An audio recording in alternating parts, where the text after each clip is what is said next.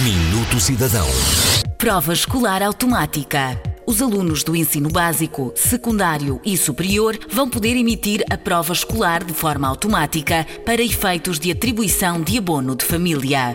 Uma portaria publicada em Diário da República estabelece a troca de informação entre três ministérios: Ensino Superior, Educação e Trabalho, Solidariedade e Segurança Social. Esta é uma medida que consta no programa Simplex Mais e que procura automatizar a prova escolar de estudantes do ensino público, visando a desburocratização do processo, simplificando e facilitando a vida aos cidadãos. Para que a prova escolar seja submetida com sucesso, o número de identificação da Segurança Social deve ser sempre indicado expressamente no respectivo ato de matrícula dos alunos.